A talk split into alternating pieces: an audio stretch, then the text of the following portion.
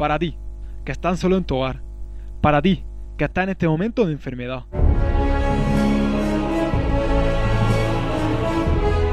Eh, sé que estáis ahí en, en el hospital. Otros estamos en casa también, encerrados sin poder salir. Un abrazo muy fuerte. Adelante, amigo. Adelante, amiga. Adelante, hermano. Adelante, adelante y adelante. No decaigáis en el ánimo. Vivamos la esperanza. Amén.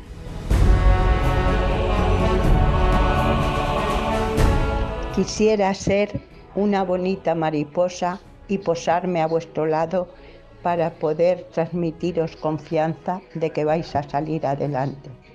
Con María y Jesús rezamos por vosotros y estamos a vuestro lado. Muchas gracias a Radio María. Nada, mensaje de ánimo para todos, que, no hay mal que 100 años dure, que todas las pandemias comenzaron por la falta de oración y finalizan con una oración muy intensa pues que sea intensa para toda la vida. Y entonces ya no volverá ninguna. Y nada, mucho ánimo para todo el mundo. Mucha oración y muchas acciones buenas. Un abrazo para todos, mucho ánimo, paz.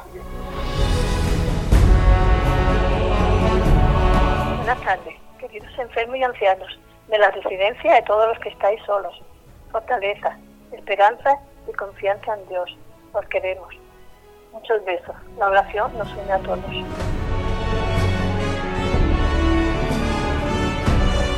No le pongas resistencia y Él te sacará del abismo para volver a colocarte en su corazón. Cuando faltes, mira a Jesús y dile, Señor, misericordia. El divino corazón de Jesús y el inmaculado corazón de la Virgen María nos ayudará a todos y a esas personas que están enfermos y en soledad a llevar mejor su cruz.